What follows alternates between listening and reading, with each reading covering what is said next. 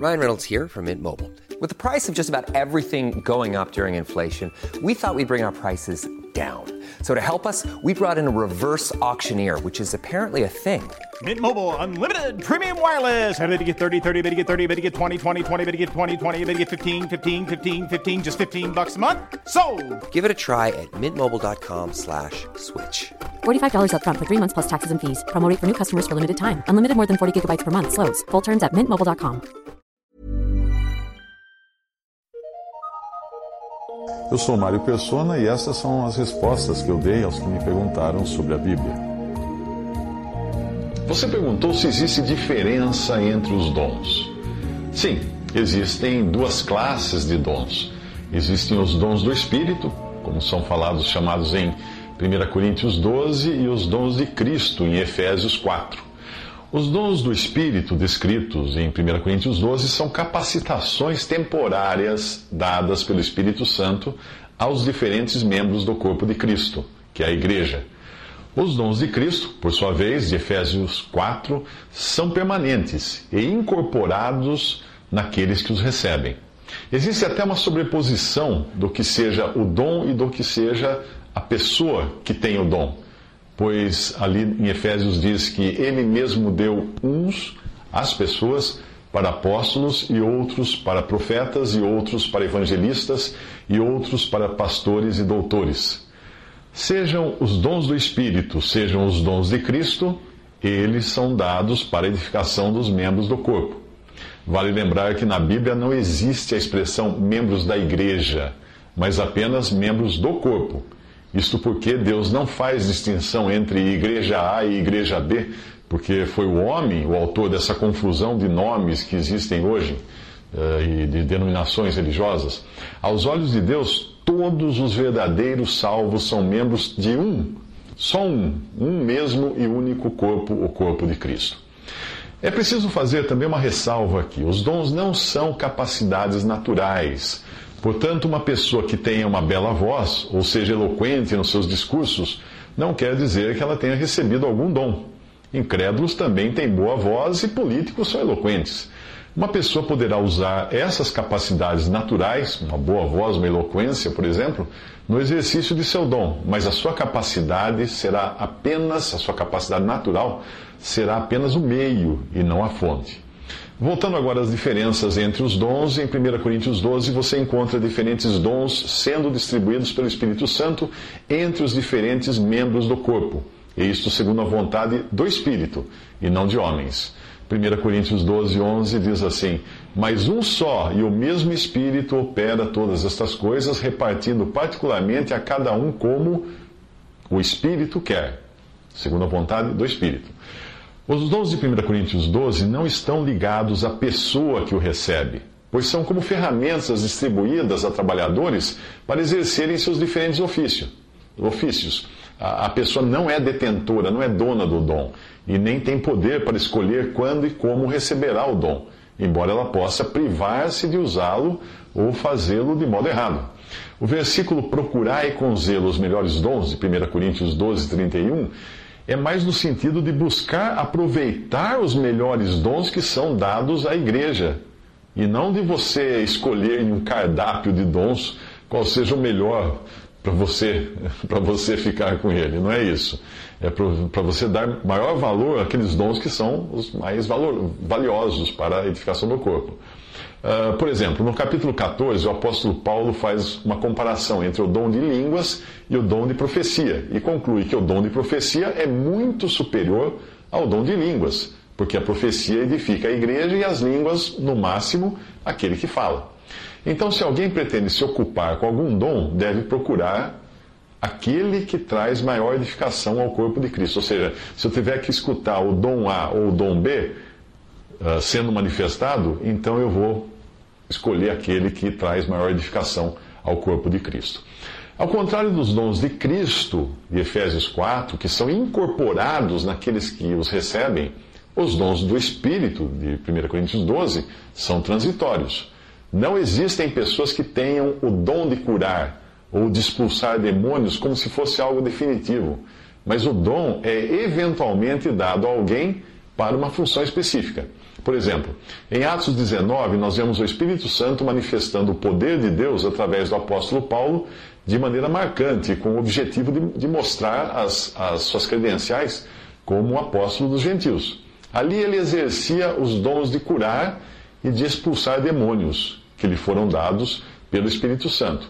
Atos 19, de 11 a 12 diz: E Deus, pelas mãos de Paulo, fazia maravilhas extraordinárias, de sorte que até os lenços e aventais se levavam do seu corpo aos enfermos, e as enfermidades fugiam deles, e os espíritos malignos saíam. Quem lê esta passagem isoladamente pode achar que Paulo tinha o dom de curar e de expulsar demônios, permanentemente. Ele sempre podia curar, sempre podia expulsar demônios, achando que ele podia fazer esse, dom, esse uso desses dons quando ele, quando ele quisesse. Mas não era assim. De outras passagens, nós lemos que Paulo não foi capaz de curar Trófimo ou Timóteo, porque o dom não lhe foi dado nessas ocasiões. E no episódio da jovem possessa de um espírito imundo, ele foi obrigado a ficar muitos dias suportando aquilo até que o Espírito Santo o capacitasse a expulsar o demônio, da, o espírito maligno da jovem. 2 Timóteo 4, 20, diz, Paulo escreve, deixei Trófimo doente em Mileto. Ué, porque ele não curou Trófimo, então? Em 1 Timóteo 5, 23, não bebas mais água só, mas usa de um pouco de vinho, por causa do teu estômago e das tuas frequentes enfermidades. Ué, porque Paulo não falou, ah, eu vou aí te curar para Timóteo. Ou Timóteo, vem aqui que eu vou curar o seu estômago. Em Atos 16, de 16 a 18, diz que aconteceu que, indo nós à oração, nos saiu ao encontro uma jovem que tinha espírito de adivinhação, a qual, adivinhando, dava grande lucro, lucro aos seus senhores. Esta, seguindo a Paulo e a nós, clamava, dizendo: Estes homens que nos anunciam o caminho da salvação são servos do Deus Altíssimo. E isto fez ela por muitos dias. Mas Paulo, perturbado, voltou-se e disse ao Espírito: Em nome de Jesus Cristo te mando que saias dela. E na mesma hora saiu. O exercício desses dons, portanto, não tem nada a ver com aquelas cenas de histeria que você vê na, em alguns grupos cristãos, com pessoas fora de si, sapateando, rolando no chão e alegando que aquilo é Espírito Santo. Não é. Não é porque os espíritos dos profetas, fala em 1 Coríntios 14, 32, os espíritos dos profetas estão sujeitos aos profetas. Ou seja, ninguém fica fora de si mesmo, fora do seu próprio espírito, ao exercer o dom que lhe foi dado, mas mantém-se no total controle, controle do seu espírito, do seu corpo e da sua mente. Qualquer coisa diferente disso é um ataque histérico ou até uma possessão demoníaca. Paulo escreve: Rogo-vos, pois, irmãos, pela compaixão de Deus, que apresenteis os vossos corpos em sacrifício vivo, santo e agradável a Deus, que é o vosso culto racional.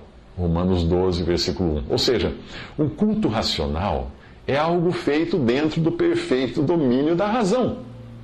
Embora os dons sejam sujeitos, a, a, sejam, sejam diversos, melhor dizendo, dizendo, o seu uso, o uso do dom está sujeito à Trindade, ao Pai, ao Filho e ao Espírito Santo, como é demonstrado nos versículos uh, de 1 Coríntios 12.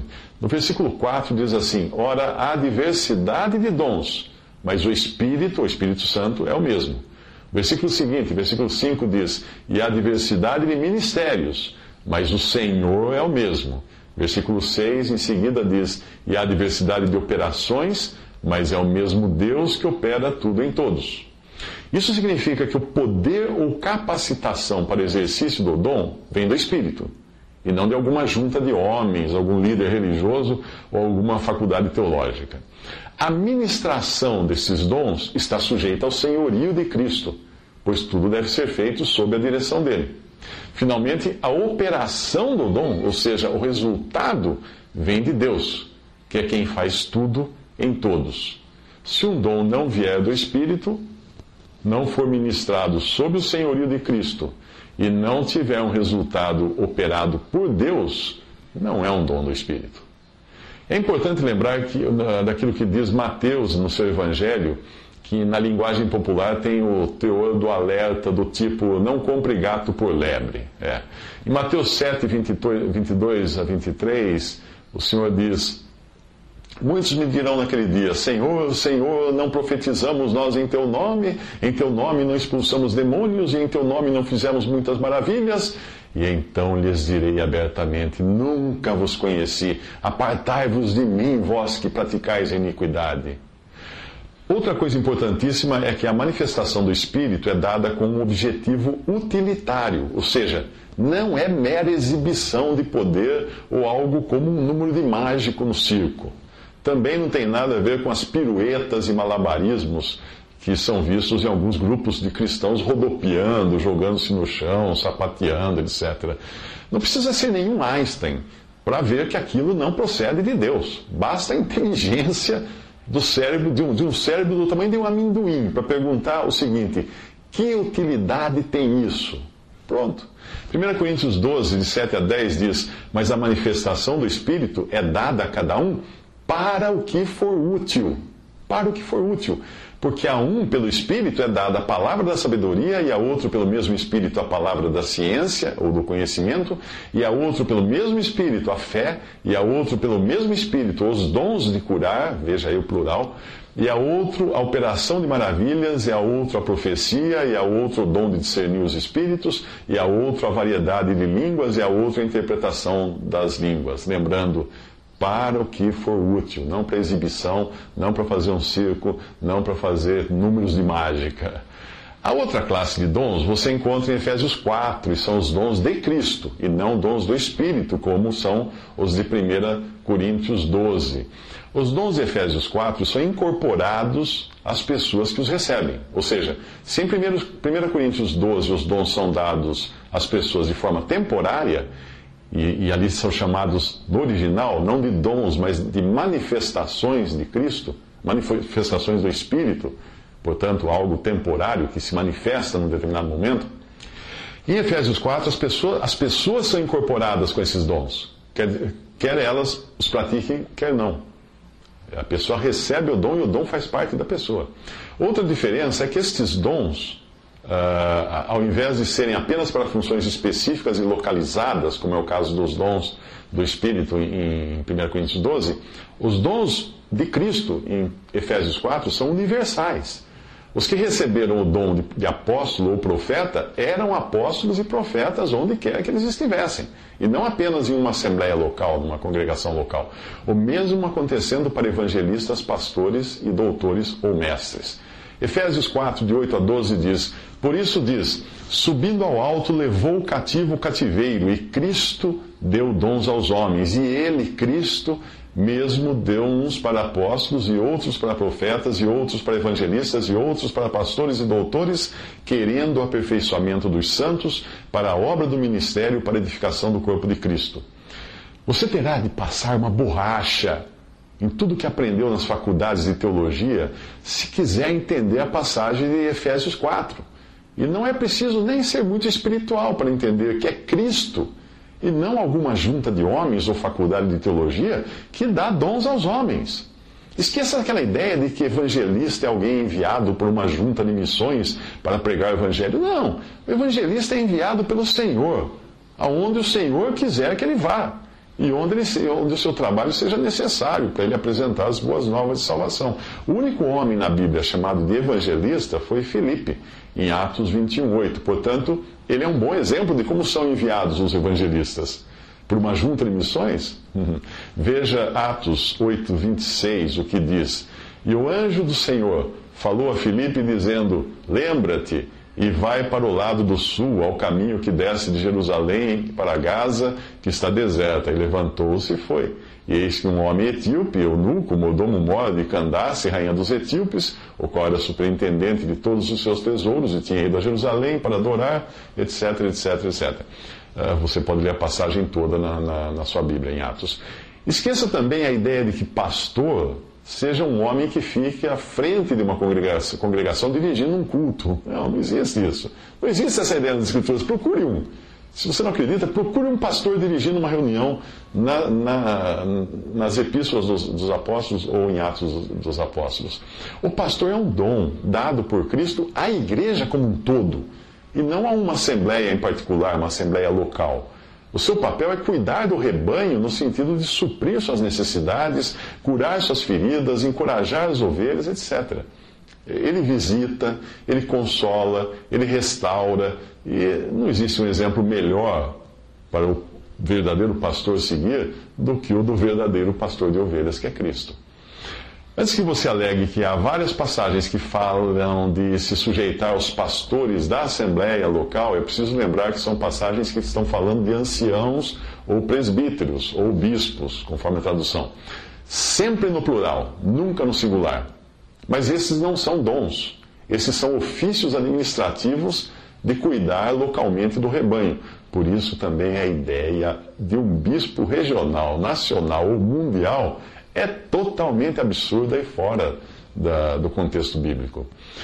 Mas, embora os bispos, presbíteros ou anciãos, que é a mesma coisa, com diferentes traduções, uh, depende do lugar onde é usada a palavra no original, uh, embora eles tenham esse cuidado local do rebanho, eles não dirigem as reuniões da Assembleia. E você poderá conferir isso lendo a descrição de uma reunião em 1 Coríntios 14, 26 em diante que começa assim: Que fareis, pois, irmãos, quando vos reunis, ou quando vos ajuntais? E aí vai descrever a reunião. Em outras palavras, ele está dizendo como fazer quando reunidos. E ali você não vai encontrar ninguém além do Espírito Santo dirigindo a reunião. O quinto dom, que é o de mestre ou doutor, é também um dom dado por Cristo, porém, e não, e não por alguma faculdade de teologia. Você vê por aí gente com título de doutor em divindade. Isso é uma piada. Não existe isso na Bíblia. Uh, o, o, dom de doutor ou de mestre uh, aprende da palavra, aprende de outros dons e ensina, seja em particular para as pessoas ou na assembleia, na reunião. Vale lembrar que os dois primeiros dons dessa lista, que são apóstolos e profetas, já não existem. Eles tiveram um importantíssimo papel de lançar os fundamentos da igreja por meio de seu trabalho ao vivo e da continuidade dele por seus escritos. Ninguém de sã consciência colocaria material de alicerce, que eles são chamados de fundamento dos apóstolos e profetas, ninguém colocaria pedras do alicerce, do fundamento, na construção da parede, porque são pedras de natureza diferente. Assim é a casa de Deus. Os dons que restam hoje são evangelistas, pastores e mestres. Então, se você encontrar alguém por aí dizendo que é apóstolo, não é, é tão apóstolo quanto eu sou presidente dos Estados Unidos. Efésios 2, de 19 a 22. Assim que já não sois estrangeiros nem forasteiros, mas concidadãos dos santos e da família de Deus, edificados sobre o fundamento, o alicerce dos apóstolos e dos profetas de que Jesus Cristo é a pedra principal da esquina, no qual todo edifício, agora bem ajustado, cresce para templo santo no Senhor, no qual também vós, juntamente, sois edificados para a morada de Deus em Espírito. Resumindo, o Senhor Jesus é a pedra angular, ou de esquina, e os apóstolos e profetas formam o alicerce.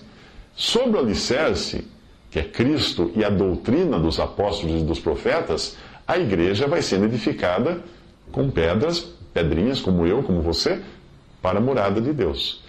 Mas só permanecerá aquilo que foi edificado sobre o alicerce, sobre o fundamento, ou seja, aquilo que estiver em conformidade com a doutrina dos apóstolos. Qualquer outra coisa edificada fora da, da doutrina dos apóstolos, fora do fundamento que é Cristo, os apóstolos e profetas, qualquer coisa edificada fora, cairá como acontece com qualquer construção, onde um pedreiro, que se acha muito esperto, decide assentar os tijolos sobre a, terra fofa e não sobre o alicerce sólido, porque ele acha que vai ficar melhor do seu jeito, do seu estilo. Infelizmente, é o que está sendo feito por muitos homens hoje na cristandade. Cada um faz o que lhe apraz, o que acha que é o melhor, sem consultar a doutrina dos apóstolos. É esse o espírito da, da cristandade atual e é mostrada profeticamente em Apocalipse como período de Laodiceia. A palavra, a palavra Laodiceia significa juízo ou julgamento feito pelo povo. Ou seja, uma época quando é o homem, o povo, quem decide o que é bom ou não, independente do que diz a palavra de Deus.